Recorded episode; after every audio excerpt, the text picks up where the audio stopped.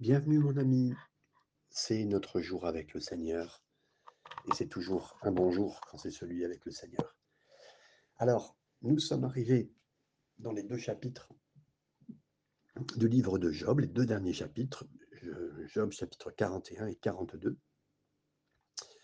et euh, que le Seigneur nous aide à bien lire ce matin et à voir euh, ce que le Seigneur veut nous dire dans ces passages.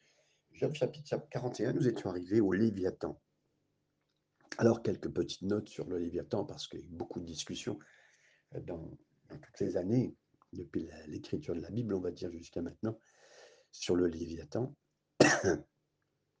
le Léviathan, c'est un, pour certains, euh, un animal qui pourrait ressembler comme un, d'abord comme un crocodile, un animal marin. Euh, certains disent que c'est un, un dragon. on en verra tout à l'heure aussi des points qui sont particuliers qu'on ne trouve pas. Euh, D'autres diraient que c'est un, dinosaure. Et en tout cas, c'est un animal incertain qu'on ne trouverait pas aujourd'hui, énormément fort, on va le voir, et euh, qui peut être très très particulier effectivement. Donc, euh, voyons cela ensemble au travers du chapitre 41, surtout cette quelque part l'animal le plus fort même de l'époque du temps de Job et que Dieu fait remarquer. Nul n'est assez hardi pour l'exciter. Hein. Personne n'est assez fort, euh, même en tout cas, lui donner une certaine hardiesse pour venir contre lui et lui faire peur à cet animal. Donc, qui donc me résisterait en face? Il parle. Dieu fait une comparaison. Il dit, si cet animal, personne n'est euh, assez hardi pour aller euh, l'exciter, alors encore plus moi qui donc me, résisterait en face Et là, quelque part, c'est une question qu'il lui pose.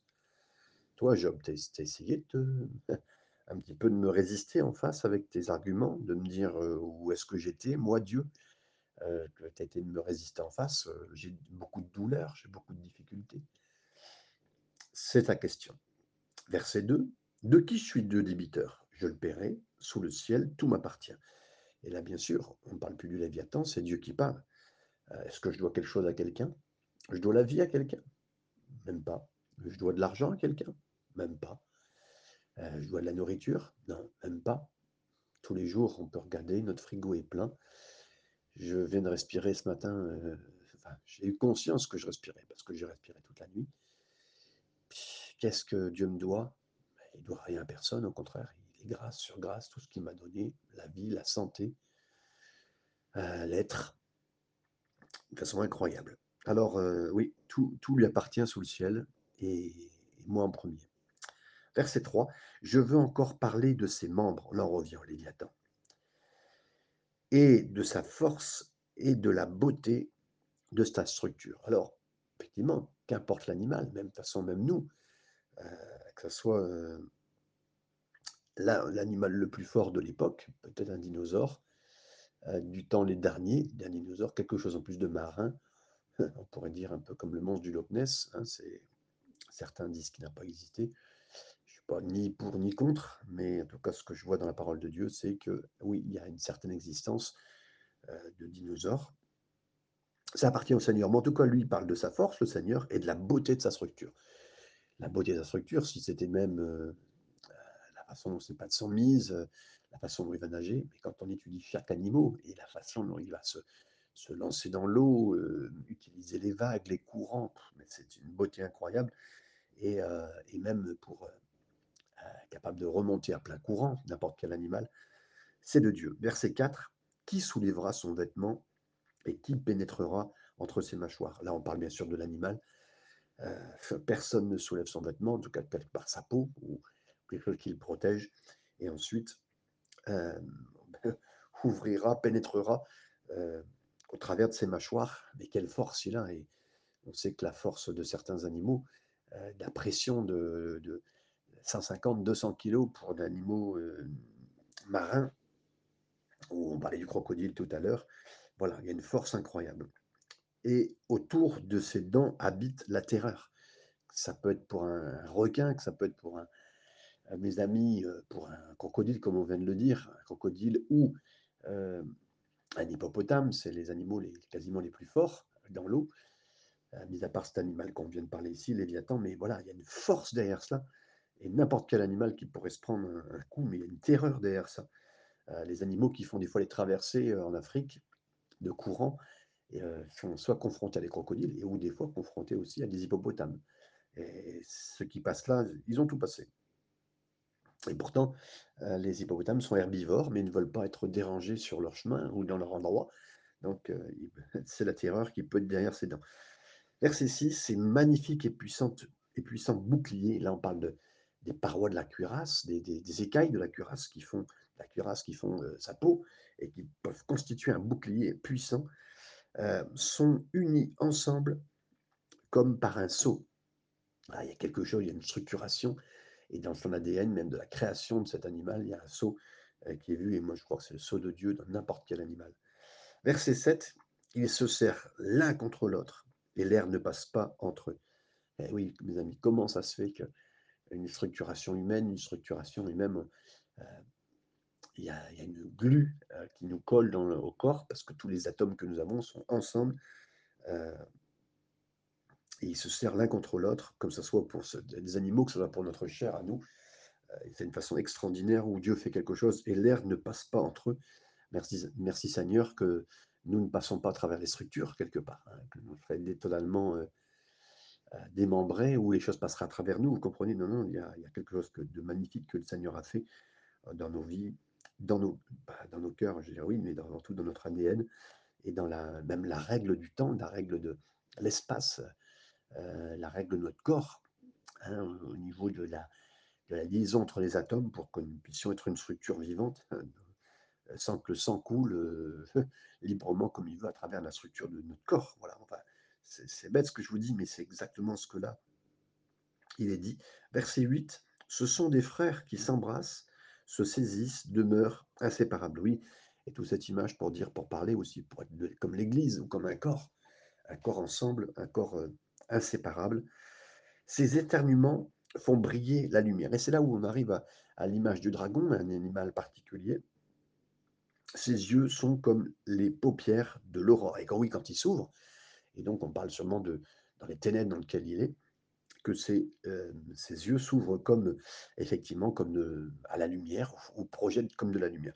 Alors c'est particulier parce que certains auteurs là aussi ont pensé que ce Léviathan ou ce style de dragon, parce qu'effectivement euh, c'est très étonnant, mais effectivement et alors, est-ce que dragon, dinosaure, je ne peux pas vous dire, mais certains ont pensé, et je, peux rejoindre certains points, mais on n'a pas d'assurance euh, incroyablement vraie autour de cela, dire que le diable euh, serait apparu sur cette terre comme un dragon au départ, avec cette force-là, et puis internement qui briller euh, la lumière, ça veut dire effectivement qu'il y aurait des flammes.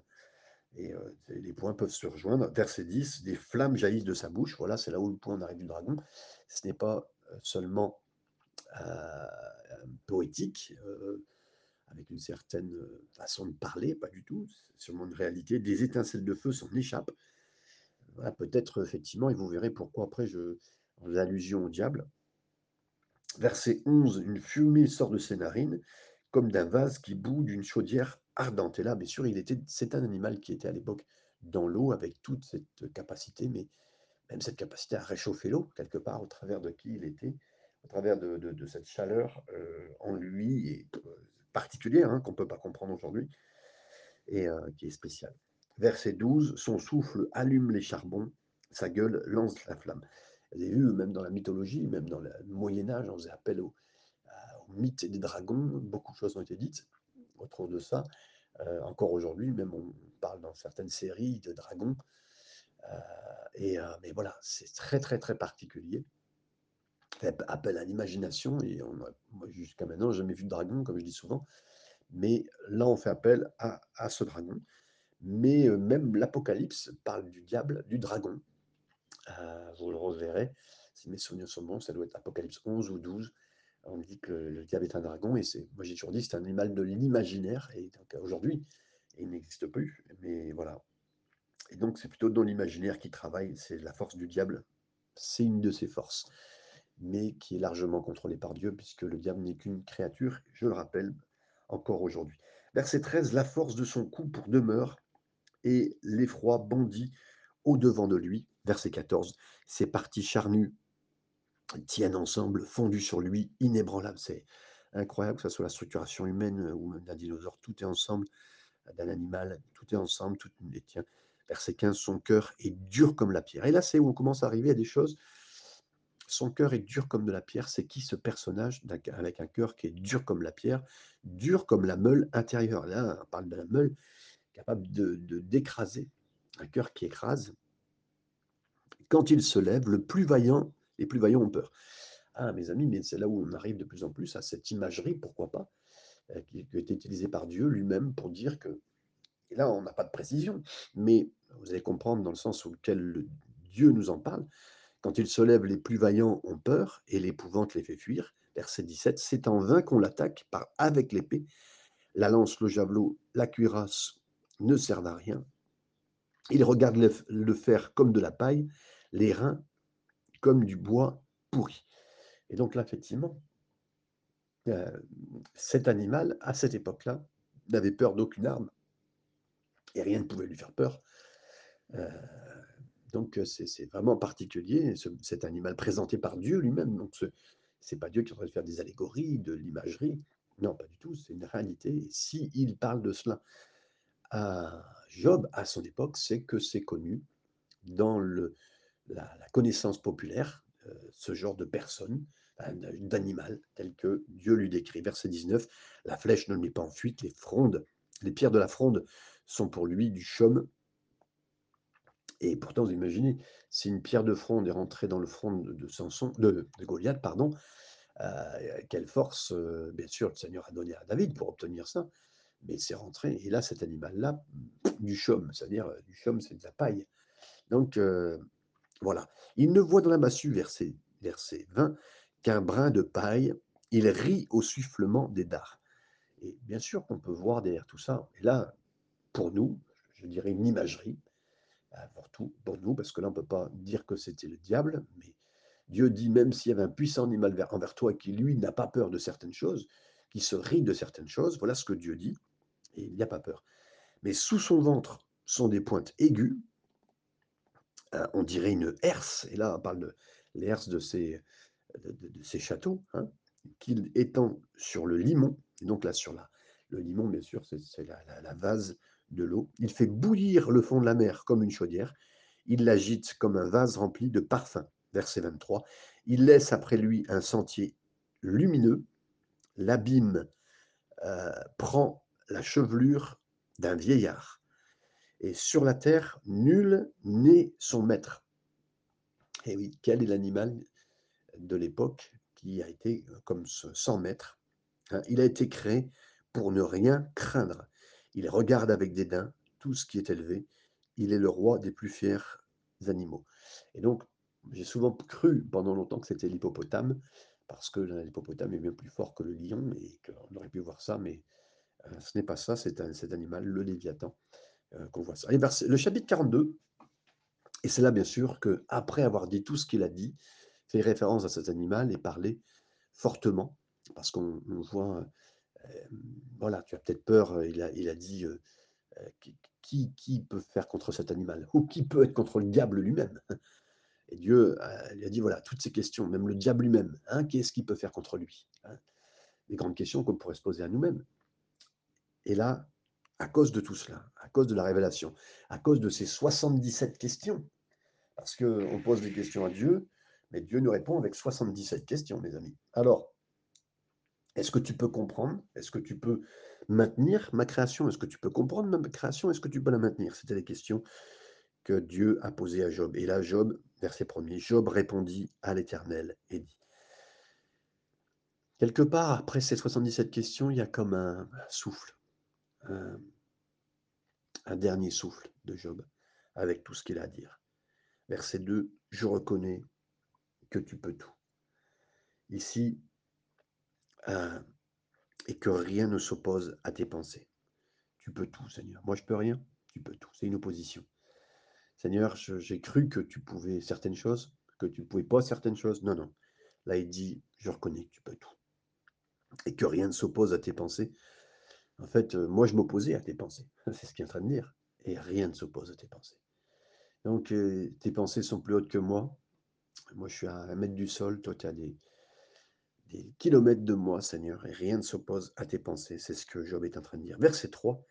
Quel est celui qui a la folie d'obscurcir mes desseins? Et là, il entraîne. Euh, euh, il parle de lui-même ou il parle par rapport à Dieu?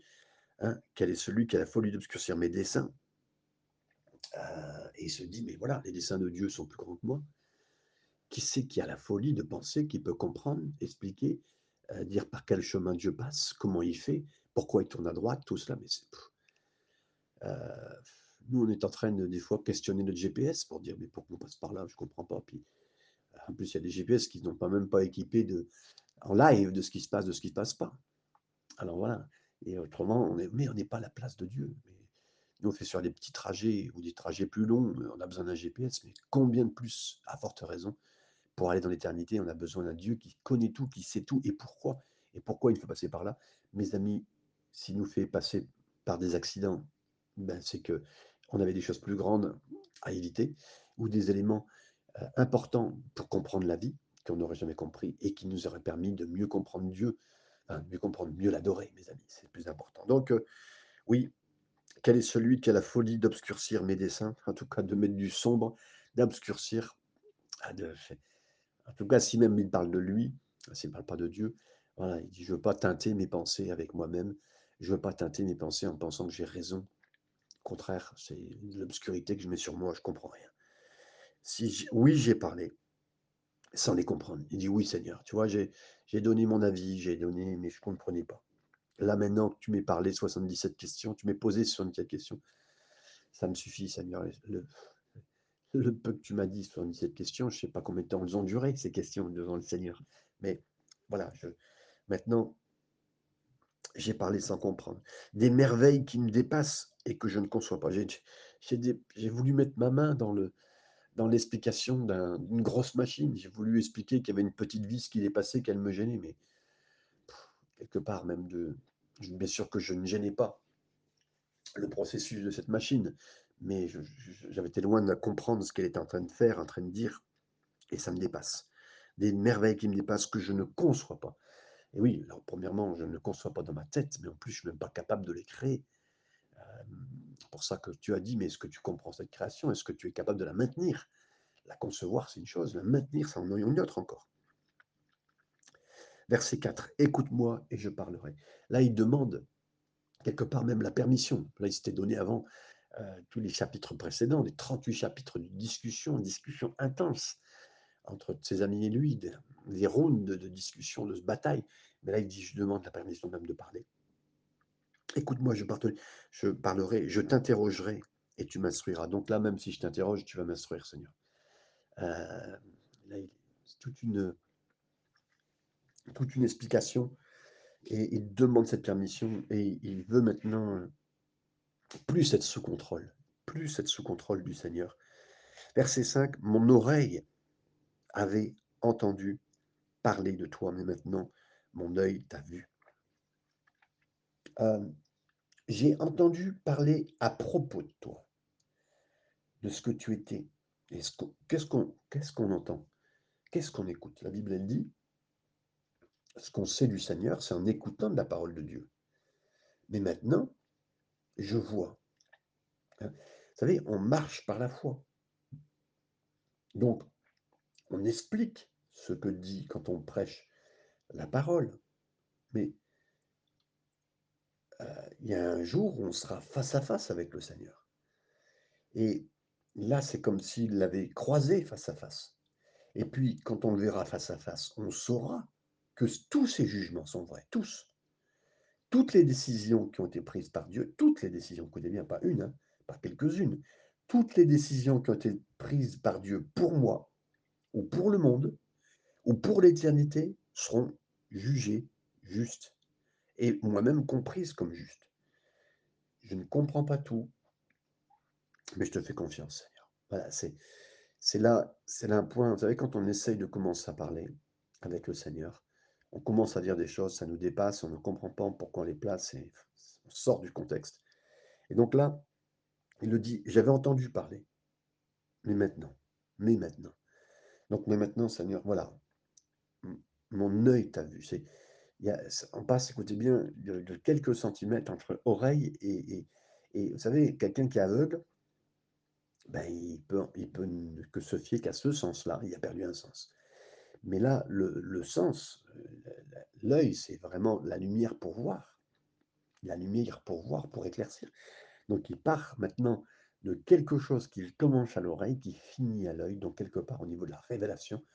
C'est un peu le biais de la révélation entre l'oreille et l'œil et que Dieu nous fasse que chacun d'entre nous, qui sommes avec le Seigneur et qui vivons des épreuves, passons de l'oreille à l'œil pour voir bien le Seigneur dans tous nos problèmes. Eh bien, passer d'une autre dimension et récupérer un sens spirituel important pour voir le Seigneur dans toutes les choses. Reconnais l'Éternel dans toutes tes voies et il agira. C'est ce que dit la Bible. Verset 6. C'est pourquoi je me condamne et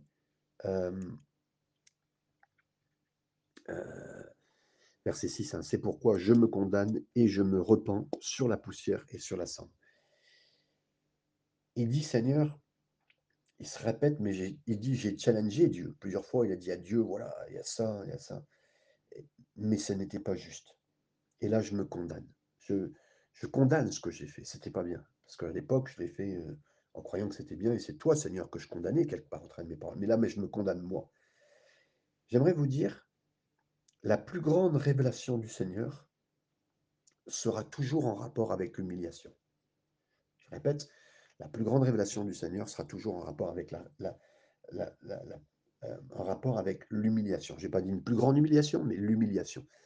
Qu'on soit humilié dans les difficultés. En tout cas, quand on est humilié, on ne cherche pas, il ne fait pas à nous de nous humilier. Mais on comprend que ben là, on a dépassé nos, mots, on a dépassé notre entendement, que Dieu est plus grand que ce qu'on pense, que même si vous avez un arbre en face de vos yeux alors que vous regardez par la fenêtre maintenant, et voyez quelques pousses de cet arbre, tellement il est grand, puissant, comment il s'est fait? Est-ce que c'est toi qui l'as maintenu cet arbre? De Dieu aurait pu me dire à moi, à toi mon ami, mais c'est toi qui as maintenu l'arbre. Un oiseau qui passe dans le champ de vision, un chat ou ce que tu veux, Dieu pourrait dire mais c'est toi qui maintiens ton chat en ce moment, la santé Cet oiseau qui passe, mais Dieu, c'est et Dieu pourrait nous, nous dire, et à cause de ça, il s'est dit, mais je me condamne. C'est-à-dire, j'étais, j'ai voulu te demander où tu en étais par rapport à moi et je contrôle rien du tout. J'ai voulu dire, Seigneur, j'ai l'impression que, mais l'impression que quoi? Et là, il dit, mais je me condamne, Seigneur, je me condamne, j'aurais pas dû parler comme ça. Et en s'humiliant de cette façon-là, quelque part, il a une plus grande révélation du Seigneur, de lui-même aussi. En avançant et en s'humiliant lui-même, il a une plus grande révélation de Dieu et de sur lui. Il a besoin de savoir qui il est et de mieux se comprendre dans le processus de Dieu, de mieux revoir sa place. S'humilier pour s'humilier, c'est un point, mais s'humilier pour bien comprendre que oui, on est, on est important aux yeux de Dieu, mais c'est Dieu qui est plus important que nous, c'est Dieu qui sait plus que nous, c'est pas... J'aime bien qu'on parle du, du, développement de soi-même, je veux bien, mais je préfère savoir que je suis plus petit et dans le processus de Dieu, parce que Dieu est Dieu, et moi je suis pas, je suis pas Dieu, c'est tout. Mais dans le processus de Dieu, il est ce qu'il est, je suis à la place que je suis. Ma place, elle est ordonnée, elle est mesurée, et je rentre dans cette place-là, et je me repens. Je me condamne et je me repens. Je reviens de mes chemins, je veux revenir sur ce chemin-là, c'est ce qu'il dit, en rapport avec cette euh, explication. C'est quand Ésaïe, après de nombreux chapitres, lui, comme un pasteur, il était dans la présence de Dieu, il a dit malheur à moi. Alors qu'avant, il dit malheur à vous, malheur à vous, malheur à vous, les cinq premiers chapitres. Le sixième chapitre, il a dit malheur à moi. Il y a eu une révélation sur, de Dieu qui l'a permis de voir qui il était. Et là, il s'est repenti. Et il s'est même senti impliqué dans l'œuvre de Dieu, puisque me voici, envoie-moi, Seigneur. Voilà, tellement important. Ensuite, quand Pierre a vu Jésus faire un premier miracle dans son travail, en voyant le, miracle des poissons, il a dit, ah, il s'est mis à genoux, mon Seigneur et mon Dieu, il s'est mis à genoux devant lui, presque pour se repentir. Je pense à Jean dans l'Apocalypse, qui a découvert que c'était Jésus qui était là, il s'est jeté, il est tombé. Il est tombé. Est-ce que c'était physique? Est-ce que c'était spirituel? Il y a très peu de passages dans la Bible où on voit les gens tomber, mais il y en a quelques-uns, dont celui-là. Ça peut arriver, ça peut être une expérience un peu extraordinaire et particulière, ça peut arriver. Je ne suis pas pour, personnellement, mais si je le lis dans la Bible, je le crois. Euh, certains s'opposent, et moi je m'oppose aussi en me disant qu'il y a des ennemis de Jésus qui sont tombés, ça c'est autre chose. On voit des démoniaques tomber, ça c'est autre chose. Donc, euh, la puissance de tomber, je veux bien y croire, je l'ai vu écrit dans la Bible, puisque Daniel et Jean et un autre l'ont vécu, à certains points. Mais Voilà, c'est pas c ce truc systématique, mais je reviens et j'en reparle toujours avant tout. Je me repens, je me repens, je me condamne et je me repens sur la poussière et sur la cendre. Et là, particulièrement, si Job tombe, il tombe dans la poussière et sur la cendre, et là, il tombe, de lui-même, mes amis, il tombe de lui-même pour dire, Seigneur, je me mets devant toi, là, je comprends. Et c'est c'est une attitude de cœur, de compréhension qui comprend et qui dit, Seigneur, j'en peux plus de parler de moi et de grandir de moi et de me faire grand. Mais là, je me mets petit devant toi. C'est vraiment une humiliation de cœur dans le bon sens et de dire et de remettre la place du Seigneur. Alors, on continue, bien sûr, mes amis, avec toutes ces explications. Après que l'Éternel lui adressé ces paroles à Job, il dit à Eliphaz, pourquoi Eliphaz Parce que c'est le premier qui a parlé, hein, le premier qui a parlé dans toute l'histoire. Ma colère est enflammée contre toi et contre tes deux amis. Il ne parle pas des autres, on l'avait déjà vu, hein, on va pas revenir sur ce point-là. Parce que vous avez parlé de moi avec droiture, pardon, vous n'avez pas parlé de moi avec droiture, comme l'a fait mon serviteur. C'est la première fois que je vois une comparaison que Dieu peut faire. Mais elle est particulière, bien sûr, il n'y a que Dieu qui peut le faire. Ça ne sera pas à moi de le faire. Et ici, comme l'a fait mon serviteur, il met à sa place cet homme que les hommes n'ont pas considéré, en tout cas ses trois amis n'ont pu considérer comme un homme normal, mais un pécheur, quelqu'un qui cachait les choses, qui avait un plan, qui avait un planning. Et là, il dit, mais non, c'est mon serviteur. Et vous n'avez pas parlé aussi bien que lui de moi et dans l'histoire. Et là, waouh, euh, vous n'avez pas parlé de moi avec droiture, avec justice, avec justesse, pardon, comme l'a fait Job. Et ça, il remet dans le contexte. Euh, vous n'avez pas parlé justement, vous n'avez pas parlé droitement.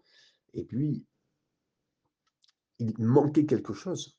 Pourtant, quand moi je fais l'analyse de ce qu'il était dit, euh, franchement, entre vous et moi, je fais l'analyse de ce qui était dit entre Job et ses amis. Il y a des moments, ces gens-là disaient des bonnes choses et Job disait les bonnes choses.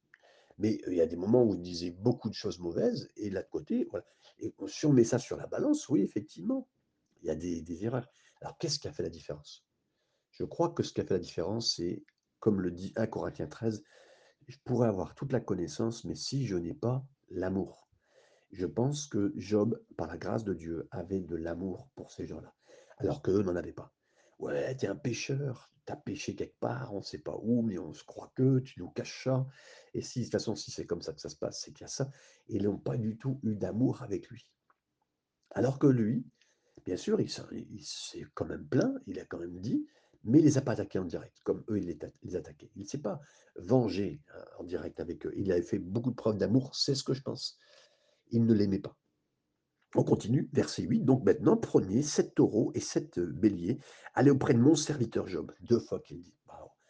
Mes amis, j'aimerais vous dire que Dieu va vous restaurer.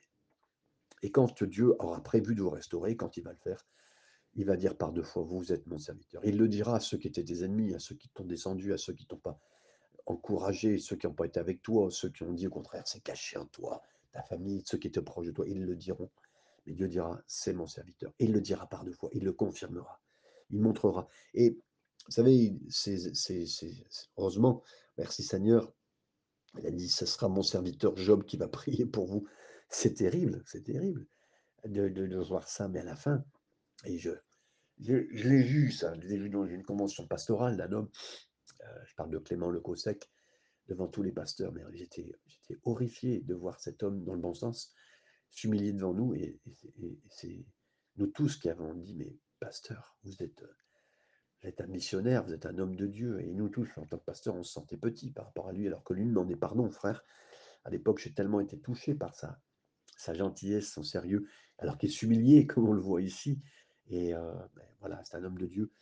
Et cet homme, le Cosec, qui a fait tellement de bien à des, des, milliers en France, mais je dirais maintenant des millions, parce que les milliers sont devenus des millions grâce à lui, grâce au Seigneur, par, sa, par son esprit.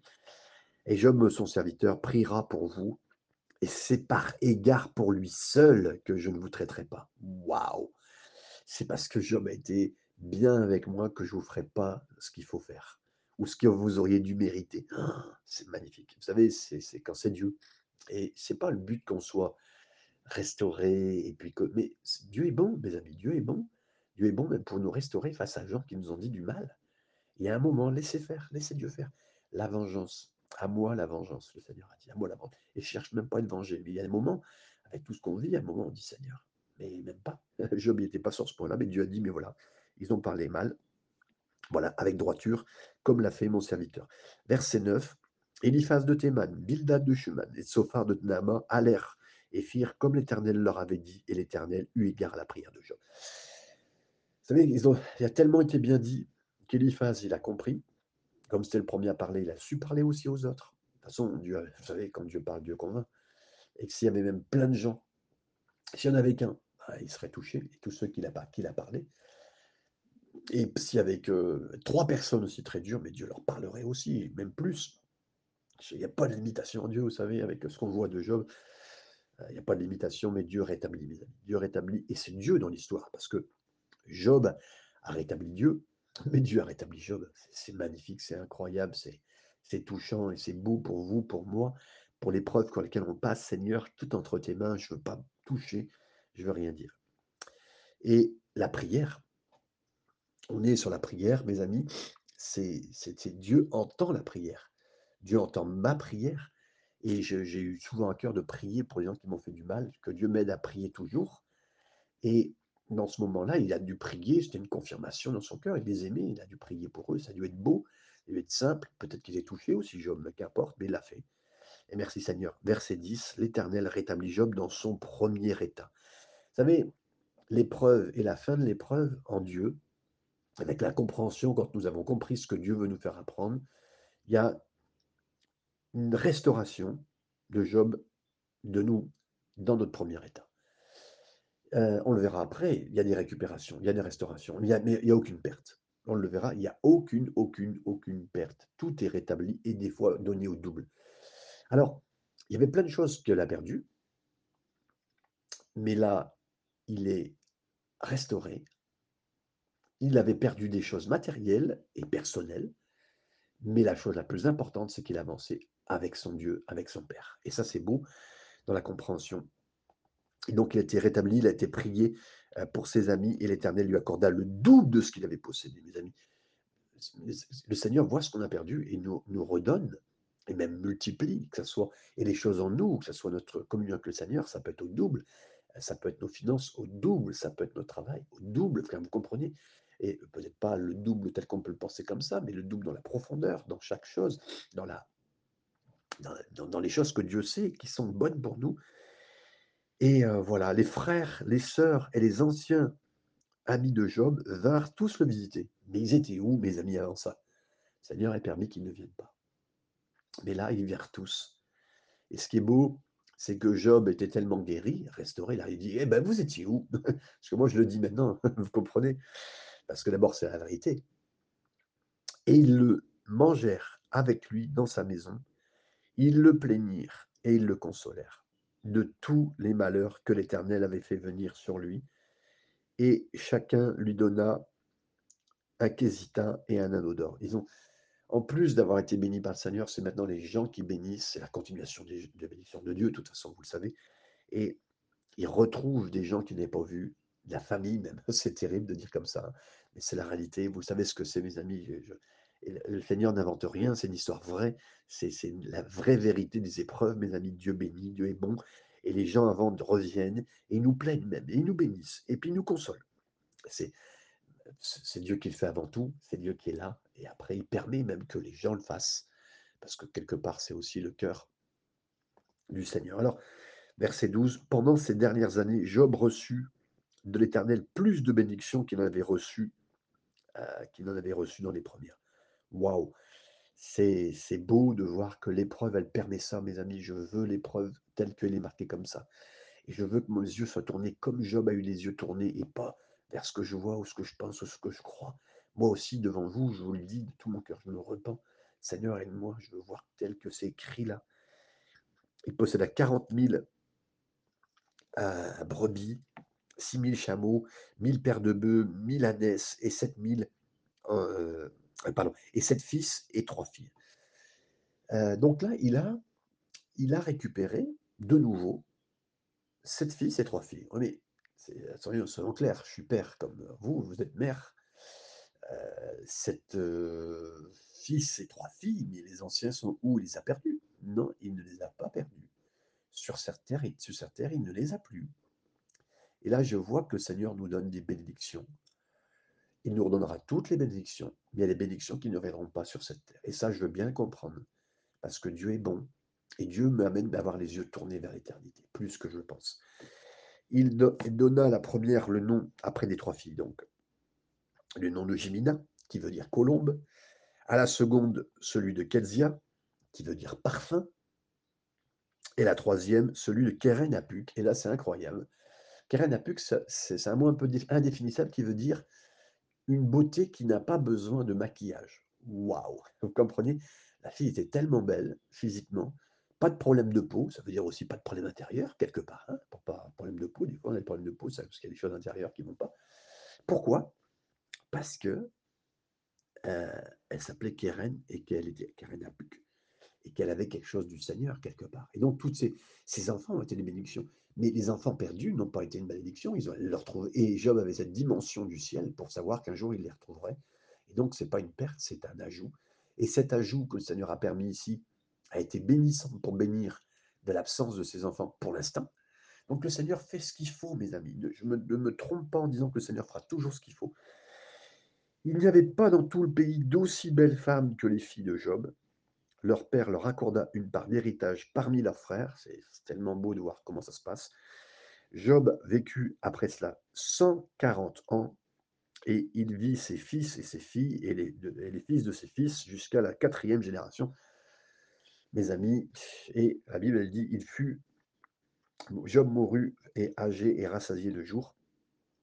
Ah, c'est spécial c'est spécial et mes amis, c'est spécial de voir tout cela, de voir comment c'est fait, comment c'est béni. Mais oui, il a vraiment vécu tout cela. Et il est mort seulement quand? Quand il était rassasié de ses jours. C'est-à-dire qu'il était super content de ses jours, qu'il était super béni de ses jours. Mes amis, sur cette terre, on meurt parce que, souvent, hein, je, peux vous le dire, les gens meurent parce qu'ils meurent de maladie. Ça ne veut pas dire que Job n'est pas mort parce qu'il y a une maladie ou quoi que ce soit. Ce n'est pas la pointe de la Bible il, il est mort à un moment où il était rassasié de ses jours. Mais mes amis, que les épreuves nous aident à voir nos jours, nos mauvais jours, pour bien comprendre nos beaux jours, et qu'on meurt rassasié de notre vie avec le Seigneur, dans le Seigneur. Vous comprenez? C'est ça. Et c'est tellement beau ce livre. Je finis là. C'est un peu plus long, mais je reviendrai demain quand même, parce qu'il y a toutes des, conclusions de ce livre qui est importante, mais qui sera à part les conclusions du livre de Job, je ferai part et que je vous bénirai avec parce que c'est la Bible, parce que c'est la parole de Dieu. Soyez bénis et merci de nous avoir écoutés. Et puis partagez cela avec quelqu'un qui a besoin dans les épreuves aujourd'hui de lire entièrement peut-être le livre de Job, ou particulièrement ce passage que nous entendre. Retrouvez-moi sur Spotify si vous avez besoin et que le Seigneur vous bénisse et vous fasse du bien. Amen.